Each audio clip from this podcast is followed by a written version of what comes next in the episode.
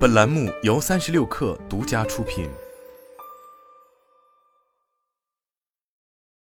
本文来自微信公众号“职场木木说”。在知乎上有一段对于瞎忙的描述颇为真实。当你有一天忽然发现自己每天忙着刷微博，忙着在知乎给别人回答问题，然后邀请别人给你回答问题，每天把所有时间在各种交友平台留自己的微信号，每天津津乐道的在朋友圈点赞，每天一如既往的用翻墙的账号在外网看小黄片，每天混迹在贴吧或者快手，但这一切做完。你发现除了一无所获和内心更加空虚，恭喜你，你刚刚完成了颅内的一场高潮盛宴，但高潮退后，只剩下一地鸡毛，这就是瞎忙。这种低效努力或瞎忙，其实忙了半天不知道在忙什么，没有结果，没有成就，没有输出，反而越发空虚，心里没底，浮躁而不踏实，到头来浪费了时间，透支了体力和精力，错过了机遇，与目标的实现背道而驰，职场上发展也没有什么前途。真的是应了那句话，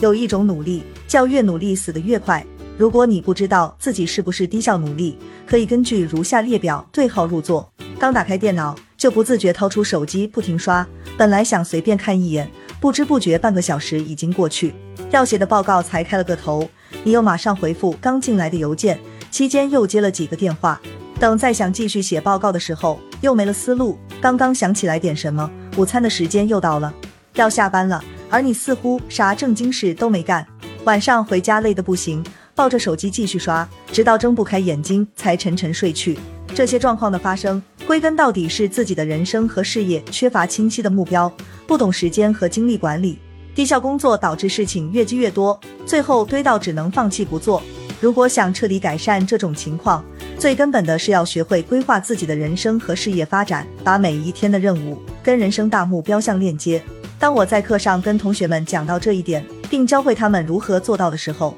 他们都惊呼思维得到颠覆。这是一个系统性的方法，并非一句两句说得清。但你却可以从下面这些小的做法中开始去改善自己的低效努力状态，比如高效利用碎片化时间，如等地铁或者等餐时刷微信，公交车上学习英语练习听力等，让自己专注于一件事，不受干扰。如专注工作三十分钟，休息几分钟，然后继续三十分钟，再休息几分钟。撰写报告先列提纲，不要边想边写，最好先列出报告报告大纲和整体框架，然后再填肉，针对各部分展开具体阐述，防止思路断层。每次都要从头回忆，学会批处理，集中时间批量处理同一类事务，如集中回复信息和邮件，集中回电话，安排一次出差到就近几个城市等等。当事情真的太多，忙不过来时，很多人也会不分轻重缓急和优先主次，眉毛胡子一把抓。其实，如果样样做，那很可能样样松，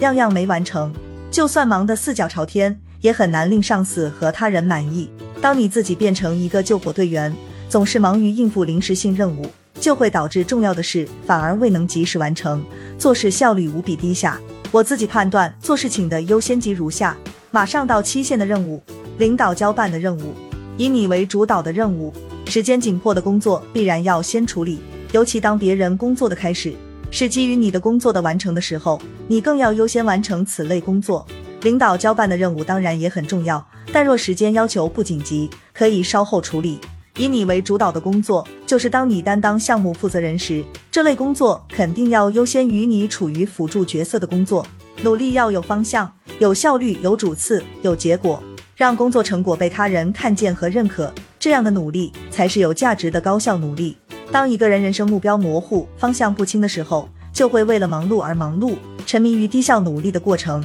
而不关心结果。陀螺旋转不过是在原地打转，驴子推磨不过是在机械重复，步履匆匆永远无法掩饰内心的脆弱。这样比喻低效努力一点都不为过。如果一种努力让自己的效率没有提高，思维和能力没有提升，那也是在混沌度日，闭着眼睛撒网，瞎张罗。愿我们活得不再混沌，而是主动选择全心投入，内心平和踏实，做事情有条不紊，目标明确，努力的井然有序和从容不迫，成为一个真正会忙且聪明的努力的人。